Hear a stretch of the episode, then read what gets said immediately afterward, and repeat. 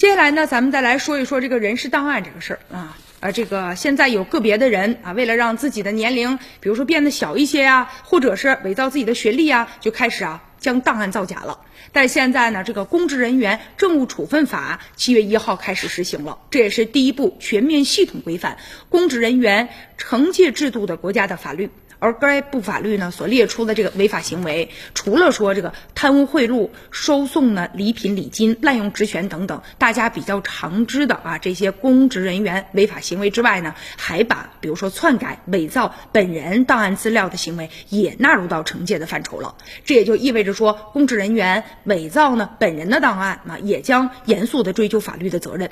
这几年呢，确实也有个别的公职人员档案造假的事儿被曝光了，而且啊，他的这种造假的行为不仅仅会造成造假者个人信用的丧失，而且也会给他所在的部门公信力啊带来一定的影响。毕竟嘛，这公职人员也是所在单位的形象的一个代表，那他如果呢这个档案造假，也透支了所在单位的公信力。而且呢，任何违法行为，它的滋生和蔓延呢，都有特定的一些土壤。公职人员呢，档案造假的行为屡禁不止。其实呢，也和原来啊相当长的一段时间，这个档案信息不能够共享所导致的这个技术把关难的这个密切相关。而且还有一个问题，就在于对于造假行为的责任追究不力，尤其呢是法律责任追究的长期的缺位。如果说仅仅止于说追究呢政绩党纪责任的话，而不追究其法律责任的话，那就会让造假者啊滋生啊这种侥幸的心理。所以说，要真正的遏制这样的行为，还需要强化法律责任的追究。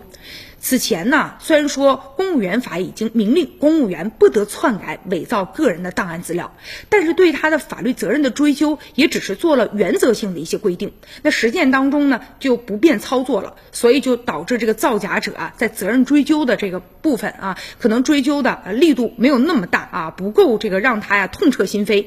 同时呢，你比如说，呃，由于追究的时候可能也不能覆盖所有的公职人员，就让一些职能部门对一些，比如说国有企业或者是事业单位没有参照公务员法管理的公职人员，在造假行为东窗事发的时候，在责任追究方面可能面临着一些不足。所以这一次啊，有了这个公职人员政务处分法以后啊，这个可以说就是。对所有的人进行了一下全覆盖，而且还是有理有据，把这个造假行为的责任追究已经上升到法律的层面了。